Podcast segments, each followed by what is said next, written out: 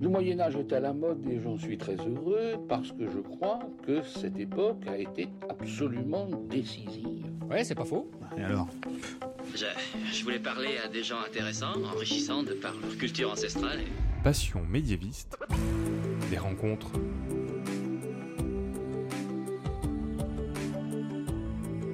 Vous commencez à le savoir si vous avez déjà écouté des hors-séries du podcast. J'aime aller rencontrer des personnes qui font vivre le Moyen Âge aujourd'hui qui transmettent le goût pour l'histoire médiévale au grand public et qui, à leur niveau, luttent contre les idées reçues sur cette belle période de 1000 ans. Comme les youtubeurs qui font des séries spécifiques différentes de leurs vidéos habituelles, nous inaugurons aujourd'hui le premier épisode de la série Rencontres de Passion médiéviste, des interviews d'historiens, de vulgarisateurs, de passionnés ou autres, et le parrain de cette série, en quelque sorte, le premier invité, est Padre Pio. Bonjour. Bonjour. Comment tu veux que je t'appelle Padre ou Jean-Christophe? En vrai, non, c'est Jean-Christophe. Après, c'est vrai que le, mot Padre Pio s'est un peu installé sur les réseaux. alors, je vais t'appeler Jean-Christophe, ça sera plus naturel. tu parles souvent d'histoire sur Internet, mais pas seulement. Mhm. Euh, depuis fin 2016, chaque dimanche, tu as une chronique sur Radio Nova, tu parles d'une histoire, et sur France Info, tu tiens le blog Déjà Vu. Depuis combien de temps? Depuis 2009, je crois, sur France Info, et sur Nova, ça fait un an et demi. On termine la, deux, bah, la, la, saison et demie et on recommence euh, a priori en septembre. J'ai vu aussi que tu as fait des études d'histoire jusqu'à un DEA, l'ancêtre du master pour les Absolument. plus jeunes d'entre nous. Est-ce que tu aurais aimé être prof d'histoire? Je me suis toujours posé la question. J'aurais aimé faire de la recherche en histoire. Ça, c'était pour ça que j'avais commencé, enfin que j'ai fait ce DEA. Et puis euh, à l'époque, j'ai été un petit peu mis dehors pour une question toute bête. C'était euh, la dernière année du service militaire en France. Du coup, j'ai été, c'était, enfin, en gros, il fallait que je trouve assez rapidement une solution. Il y en avait deux pour échapper. C'était vraiment la dernière année. Et il y avait deux solutions. La première, c'était d'avoir des enfants. C'était un peu court entre juin et septembre. La deuxième, c'était de trouver un CDI. Donc, un petit peu pris sous la pression, euh, j'ai sauté sur le premier boulot qui venait en me disant, ben, je fais ça un an et puis, euh, et puis je recommence. Et en fait, voilà, une fois qu'on est pris dans le flux de, de la vie active, ça a été, j'ai arrêté à ce moment-là. Et pendant ton DEA, tu travaillais sur quoi Je travaillais sur le culte de Mitra dans les provinces de la Gaule romaine. Très naïvement, au début, je me souviens que j'avais commencé en me disant je vais travailler sur Mitra. Je me souviens encore du fou rire de mon prof qui m'avait dit il va peut-être falloir réduire un petit peu le sujet. Mais voilà, c'était, je, je m'intéressais beaucoup à l'histoire des religions païennes et euh, celle-ci avait un côté assez chouette. Elle était très, c'est très graphique comme culte et en même temps il y a très peu de sources autres que, que de la statuaire et, trois bouts d'inscription par-ci par-là et puis de l'archéologie sur les, sur les lieux de culte. Voilà, on n'a vraiment pas grand-chose et c'est un culte qui, est, qui, a été un des cultes orientaux qui s'est vraiment diffusé, mais vraiment dans tout l'empire, ce qui n'est pas le cas de tous les cultes orientaux. Le seul autre c'est le christianisme et j'aimais bien cette concurrence des deux. Voilà. Pourquoi tu t'es intéressé à l'histoire? Ça vient de loin, je pense. Euh, j'ai une mère prof de lettres classiques, ça veut dire qu'à la maison, on a énormément de bouquins qui tournent autour de, problématiques liées à l'Antiquité, au Moyen-Âge, beaucoup. J'ai un père médecin qui s'intéresse beaucoup à l'histoire de sa discipline. J'ai des grands-parents qui adoraient ça. Alors après, c'était l'histoire très, euh, très roman national, en tout cas très patriotique, etc. Mais voilà, j'ai baigné dans ça quand j'étais gamin. Et puis, je crois que le déclic, il s'est fait euh, par la BD, en fait. C'est venu par Alix, je me souviens. C'est vraiment les premiers contenus. Euh, on, on, me racontait l'histoire un petit peu autrement, par l'image. Tu peux dire ce que c'est la BD Alix? Oui, Alix, c'est une BD qui date des années 50-60, qui a été scénarisée et dessinée par un, par un monsieur qui s'appelait Jacques Martin, et qui a été un peu le papa de la, de la bande dessinée historique en France avant que ça devienne aujourd'hui. C'est vraiment très très courant. C'est un peu l'ancêtre de tout ça, et ça a été surtout le premier à essayer d'y mettre un sérieux qu'il n'y avait pas forcément dans la BD classique. Il a voulu vraiment, et c'est le premier qui a travaillé avec des historiens sur ces bandes dessinées, avec beaucoup de rigueur. Évidemment, aujourd'hui, ça a vieilli sur plein de points, la recherche a avancé et les, et les BD des années 50-60 ont vieilli. Mais voilà, c'est le premier qui a eu cette démarche de se dire bon, euh, on va prendre l'Antiquité comme un grand terrain de jeu, mais on va le jouer avec des règles sérieuses. Et à part l'Antiquité, tu as aussi un attachement particulier pour le Moyen-Âge, n'est-ce ben, pas? Bien sûr. Et ça, c'est venu par l'Antiquité tardive, en fait. Petit à petit, par glissement, j'ai commencé à m'intéresser au Moyen-Âge, effectivement, qui est, avec l'Antiquité, c'est ma période préférée. C'est vrai qu'après, ça commence à m'ennuyer un peu plus. Et pourquoi tu aimes parler de cette période en particulier? Euh, C'est une période qui est très longue et très contrastée. Il n'y a pas grand-chose entre le, le, 6e, le 5e ou le 6e siècle et le, et le 14e ou le 15e. C'est vaste, c'est quelque chose géographiquement qui est très intéressant. Il y a des choses très très différentes. C'est truffé de thèmes passionnants. Euh, on voit un empire tomber, on voit, des royaumes émerger, on voit la politique se former, on voit le système social changer. Et puis c'est lié beaucoup, euh, enfin faut, l'avouer, c'est lié beaucoup à des souvenirs d'enfance aussi. C'est un attachement qui est presque, c'est dur de trouver. C'est un attachement euh, au départ presque romantique en fait. C'est mmh. voilà, c'est des images qui, qui me viennent qui sont des, des images qu'on se forge gamin quand on lit des choses sur la chevalerie, sur, euh, sur la sorcellerie, sur, sur la vie, sur les blasons, sur les joutes, etc. C'est né de ça. Et après, évidemment, plus on grandit, plus on s'intéresse un peu au-dessus, au-dessous de tout ça. J'ai vu aussi que tu as publié des romans d'aventures historiques. Mm. Donc euh, l'histoire serait donc conciliable avec la fiction, c'est pas de trahir l'histoire que de la mettre en scène? Pour moi, l'important c'est que la règle soit claire en fait. On peut évidemment écrire un roman historique, euh, simplement il faut bien préciser que c'est un roman c'est pas de l'histoire. À partir du moment où le contrat est clair, on peut parfaitement jouer sur les interstices, ce qu'a fait une série comme Rome par exemple, ce que font euh, des cinéastes. Tant que, le, tant que le jeu est clair, qu'on sait qu'on est vraiment dans une fiction, ça me pose aucun problème. Au contraire, je trouve que c'est l'occasion de faire passer un certain nombre de choses. Quand c'est bien fait, ça permet d'avoir un, regard assez juste. C'est le plaisir aussi de la reconstitution d'une époque. Quand c'est bien fait, quand, euh, quand les costumes sont, sont fidèles, quand il y a eu un travail avec, euh, avec les historiens, ça donne, ça donne quelque chose, on sent une qualité qui est précieuse pour faire passer, à mon avis, l'envie d'aller voir derrière le, bah, le travail des scientifiques. Mais je pense que la fiction est un, un très bon moyen d'aller accrocher les gens. Pour moi, c'est ça, c'est vraiment un- c'est un hameçon. Et de quoi parlaient tes romans? Le roman se situait euh, au IIIe siècle et suivait les aventures d'un jeune médecin qui était un fidèle du culte de Mitra. Il s'appelle comment donc ton roman? C'était les lions de Mitra. Euh, Mitra était un culte à mystère avec des grades, et les lions sont le, le grade euh, pivot, puisqu'il y a sept grades, et le lion c'est le quatrième, donc il y en a trois avant, trois après. Depuis 2004, tu écris sur l'histoire sur Internet, et depuis 2012 sur Twitter, mais tu es inscrit en 2009. Tu luttes notamment contre, souvent contre les faux historiens, notamment Laurent Dutch et compagnie, hein, coucou à eux. C'est pas trop fatigant? Si, c'est épuisant parce que c'est. euh, D'abord, ils ont un, un poids médiatique qui est, qui est assez écrasant. Il y a vraiment une, euh, trois, effectivement, trois personnes qui dominent un petit peu la, la vulga historique, en tout cas en volume aujourd'hui. Deutsch, Ferrand et Berne. Et euh, les trois partagent. euh, moi, il y a quelque chose qui me choque, c'est que les trois partagent quand même une vision assez particulière de l'histoire comme, comme roman, comme, euh, bah, comme roman national, comme roman patriotique. Il y a un topos chez eux qui les amène forcément à, une histoire très roi, bataille, princesse. Je trouve que c'est l'histoire des, des années 50. Voilà, il y a quelque chose qui m'agace profondément là-dedans. On est, on est très en retard sur la recherche historique dans ce qui, dans ce qui montre. On radote sur toujours, toujours, toujours les mêmes sujets, toujours la cour de Louis XIV, toujours euh, Léonard de Vinci, toujours les, voilà, les, les- les grands mythes, toujours Jeanne d'Arc, toujours, et toujours avec un ton très, euh, bah, assez peu scientifique finalement. Donc tu essaies de défendre cette vision plus scientifique et de rétablir en quelque sorte la vérité? Alors la vérité, c'est un concept particulier en histoire. Euh, en tout cas, l'idée que c'est plus compliqué que ça. Voilà. Pour moi, ça résume pas mal le travail du vulgarisateur, c'est de, rappeler que non, c'est plus compliqué que ça, qu'on peut pas dire que Henri IV c'était un bon roi et la poule au pot. Je pense qu'on peut faire de la vulgarisation pas simpliste. Je pense qu'on peut faire de la vulgarisation sans avoir un agenda derrière, en se disant on va porter tel ou tel message, généralement assez royaliste dans le cas des trois que j'ai cités. Là-dessus, ça, c'est quelque chose contre lequel je mets la vie. Il y a une idéologie derrière ça, et ça, je trouve ça dangereux. Alors évidemment, de leur côté, ils, répondent souvent qu'il y a une autre idéologie en face. Je crois que c'est faux. Vraiment, pour moi, la vulgarisation doit être rigoureuse, et son premier travail, c'est de se rappeler qu'on est savant du travail des autres, et que ce travail évolue dans le temps, et que travailler aujourd'hui sur l'historiographie des années 50, c'est c'est une erreur profonde.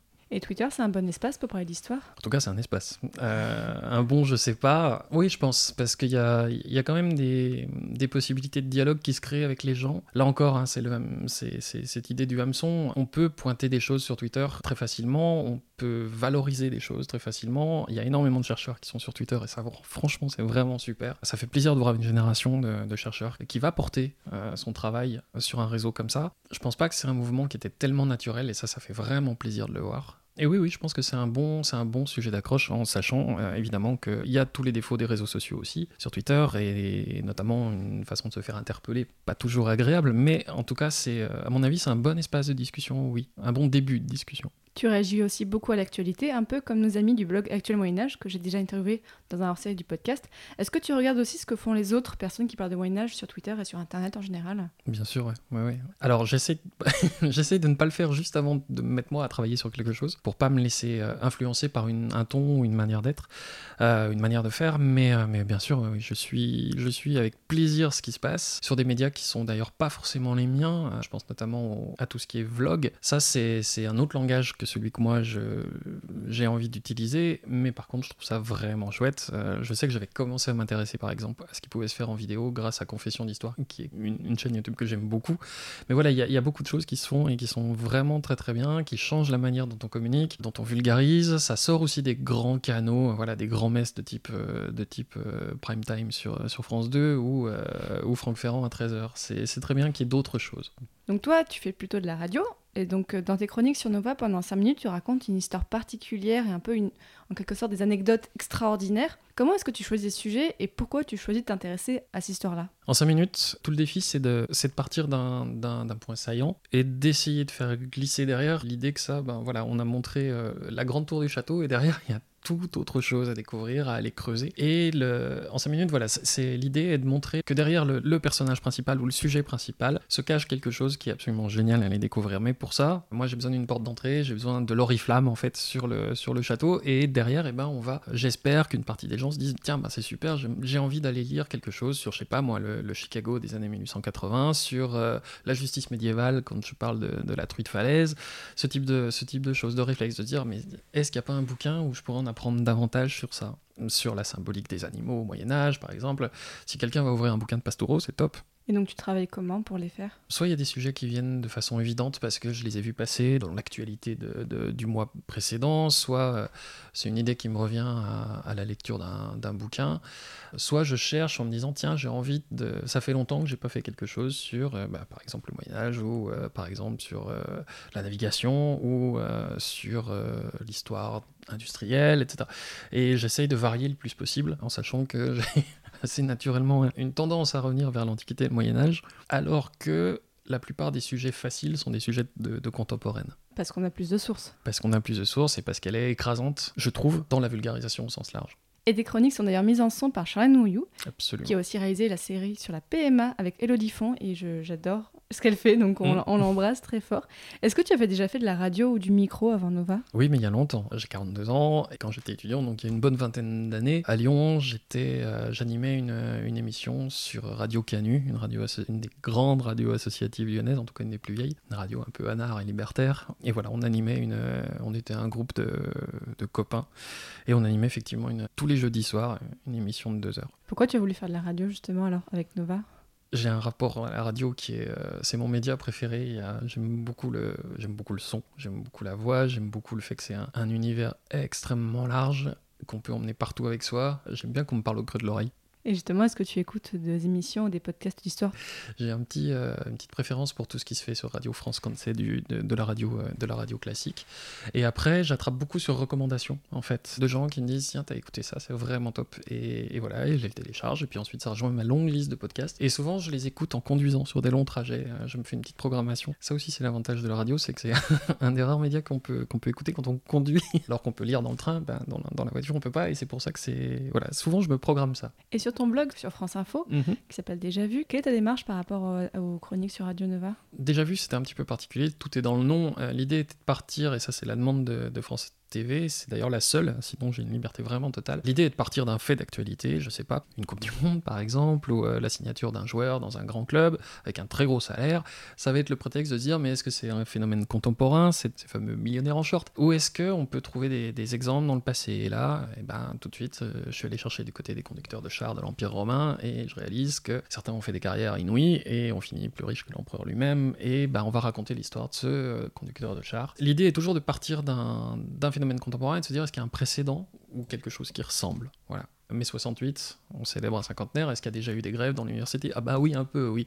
Et là, boum, on parle euh, des grèves dans l'université médiévale. Tu écris environ combien d'articles en fréquence? Trois ou quatre par mois à peu près. Donc tu fais une chronique par semaine, tu Mhm. écris trois ou quatre articles par mois, Mhm. et tu as un travail à côté? Oui, je suis journaliste freelance, donc c'est euh, c'est un petit peu moi qui pilote mon activité. Enfin, ça, c'est ce que je me raconte. Après, c'est un petit peu comme tout le monde. Voilà, il y a des pics euh, dans lesquels on est, on est un peu plus chargé que d'autres, mais honnêtement, ça, c'est c'est de l'écriture plaisir, donc c'est c'est jamais, euh, c'est jamais la plus difficile à caler dans l'agenda. Je reviens à tes chroniques sur Radio Nova, tu fais souvent référence à Terry Pratchett. Absolument. Pourquoi tu aimes cet auteur en particulier? Qu'est-ce qu'il a de spécial et en quoi il peut nous éclairer sur l'histoire?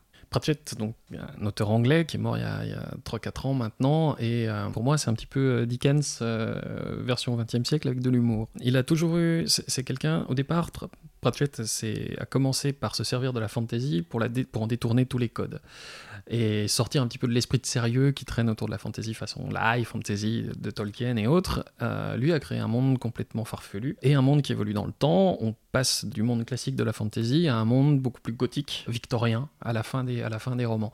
Donc déjà, voilà, c'est rare dans un, univers, l'univers est pas stable, il progresse. Petit à petit, la magie disparaît au profit de ce qu'il appelle les technomancies, puis de la technologie tout court. Donc j'aimais bien cette idée. Voilà, il y a, déjà l'idée d'un mouvement historique, d'un progrès continu et de ce que fait le progrès technique aux populations, aux gens. Donc ça, c'était un premier truc qui m'avait frappé. Il y, a, chez Pratchett une idée du temps qui passe et de ce qui change. Et dans un deuxième temps, Pratchett, c'est un humour référentiel et il n'arrête pas, mais c'est, à chaque page. Euh, c'est quelqu'un qui était un très très fin connaisseur de son, de son histoire anglaise, de l'histoire européenne, et c'est truffé, truffé, truffé littéralement de références en permanence à des faits historiques. Il a écrit un, ouvrage entier qui s'appelle Le Régiment monstrueux, qui est quasiment illisible en anglais, par exemple, parce qu'il se sert énormément de l'argot des guerres napoléoniennes. Déjà en français, c'est pas facile. En anglais, c'est infernal pour un, francophone à lire. Voilà, il y, a toujours chez lui ça un don de la référence et du détournement. Il s'amuse beaucoup avec les philosophes grecs, il s'amuse beaucoup avec euh, la glorieuse révolution, il s'amuse beaucoup avec les décapitations de rois, etc. Il y, a toujours euh, une référence historique par page, c'est phénoménal. Hollywood raconte n'importe quoi sur les dracars. Bon, d'un côté, je les comprends. Le dracar, c'est comme le casque à cornes, le coup de hache à travers la gueule, ça fait tout de suite très très viking. Mais jamais un seul viking n'a posé son cul dans un dracar, et pour cause, le mot date du 19e, quand on découvre que les proues des navires vikings étaient souvent décorées d'une tête d'animal sculpté. Pas tellement des cochons d'âne trop mignons, faut avouer, plutôt des loups, des aigles ou des dragons. Les dragons, en suédois moderne, ça se dit Drakkar. Voilà comment tous les navires vikings se sont retrouvés déguisés en Drakkar. La vulgarisation, c'est donc c'est quelque chose qui prend du temps pour être bien fait. 5 minutes sur Nova, c'est une journée de travail de mon côté, c'est une journée de travail pour Charlène de l'autre. Deux jours pour 5 minutes de radio. À la fin, c'est pense que ça, ça, donne un, côté très agréable en fait. On sent qu'il y a du. Le travail pas visible, mais l'ensemble donne quelque chose d'assez chouette. Oui, on sent que c'est vraiment très travaillé, qu'il y a sur l'ambiance et tout ça. Exactement. On est, on est dans l'ambiance. fait un boulot de dingue. Elle va chercher des choses, euh, elle se casse la tête pour aller chercher des ambiances et des sons, au lieu de céder à la facilité, qui serait, je sais pas, de mettre trois bouts de flutio sur un sujet médiéval. Elle va nettement, nettement plus loin que ça, et c'est ça fait tout le sel du, du truc, parce qu'il y a pas mal d'auditeurs qui s'amusent à essayer de repérer les références, de les retrouver. Un exemple, dans le, le podcast sur sur l'histoire de la truite falaise, tous les sons, toutes euh, les musiques qu'elle a été chercher ont un rapport avec le cochon. Toutes. Il n'y a pas un. Voilà, tous les morceaux, toutes les références. Euh, il y, y, a des bouts du film Delicatessen, par exemple, des extraits. Voilà, c'est euh, c'est ce genre de, de, référence quasi geek qui fait que le, podcast est très agréable parce qu'il y a toujours un truc à trouver, en fait. Et est-ce qu'il y a un sujet qui t'a un peu plus marqué dans les chroniques que tu as fait? Il y a des sujets pour lesquels. Je... Un sujet qui était très compliqué, c'est Gilles de Rais, personnage emblématique. C'est très très difficile de le, de le traiter euh, de façon neutre. Tu peux nous rappeler en quelques mots qui c'était? Bien sûr, donc Gilles de était un des officiers de Charles VII pendant la guerre de Cent Ans, compagnon de Jeanne d'Arc pendant l'épisode où, où, Jeanne d'Arc intervient sur les champs de bataille, et puis seigneur de Tifauge dans la Vendée actuelle qui quitte la guerre se replie dans son château et là, pendant une dizaine d'années, commet un nombre de meurtres d'enfants sidérants. Il finit par être coincé, il est condamné, il est pendu, et il reste dans l'histoire, c'est le barbe bleu des contes. Voilà, c'est cette histoire du, grand seigneur méchant homme. Euh, c'est l'incarnation même du tueur en série.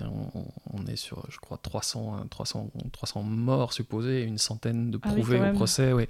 C'est une figure du mal. Et c'est une figure légendaire. Tout le défi était de, de réussir à en parler sans tomber dans le spectaculaire ou dans le morbide ou dans le, et c'est vraiment très, très délicat à écrire parce que c'est très facile de céder à la pente du spectaculaire sur un sujet comme ça.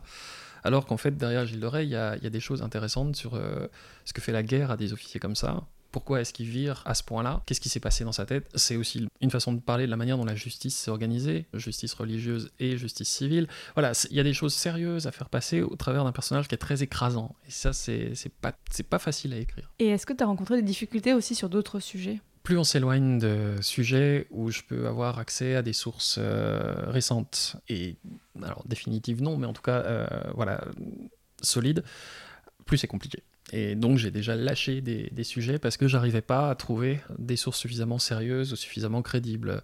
Je me souviens d'un sujet, alors c'est en contemporaine, mais euh, pourtant d'habitude en contemporaine on a beaucoup plus de facilité à trouver des, C'est trop des facile pour eux. Ouais.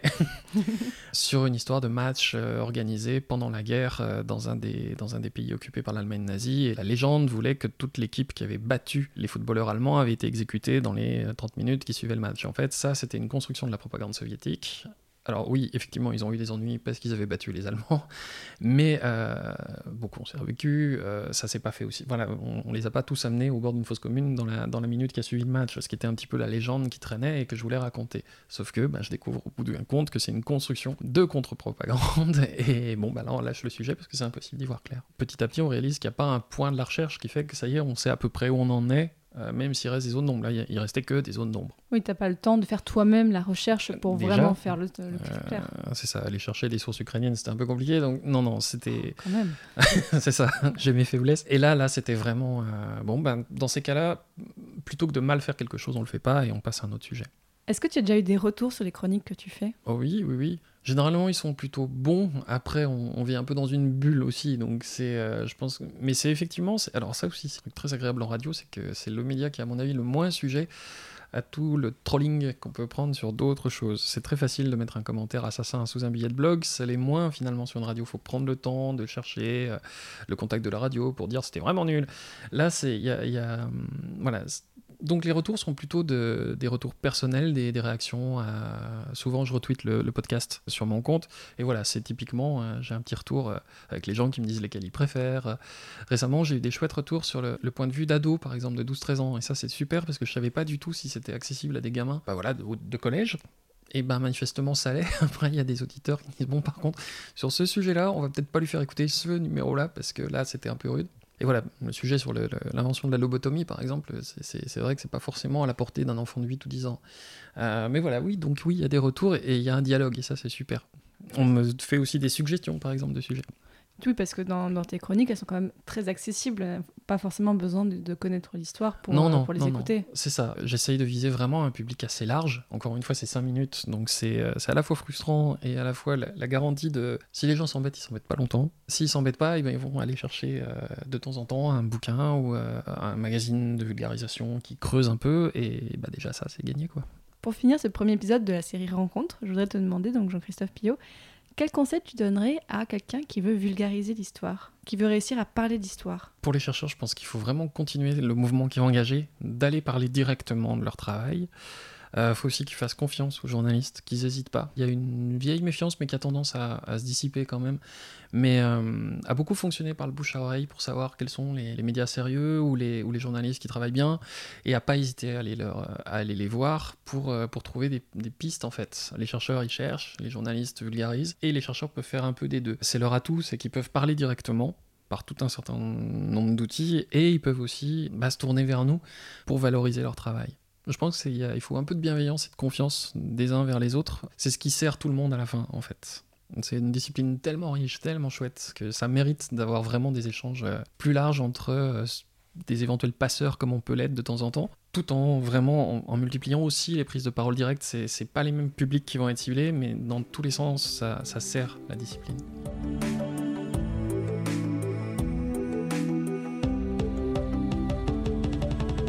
Eh bien, donc merci beaucoup Jean-Christophe Pillot d'être venu inaugurer cette euh, série Rencontre. C'était un plaisir. Si vous voulez écouter d'autres épisodes où plein d'autres personnes vont parler d'histoire, n'hésitez pas à écouter donc euh, les épisodes normaux de Passion médiéviste, il y a les hors-séries, il y a plein d'autres choses qui arrivent en ce moment et euh, j'espère que ça vous plaira. À bientôt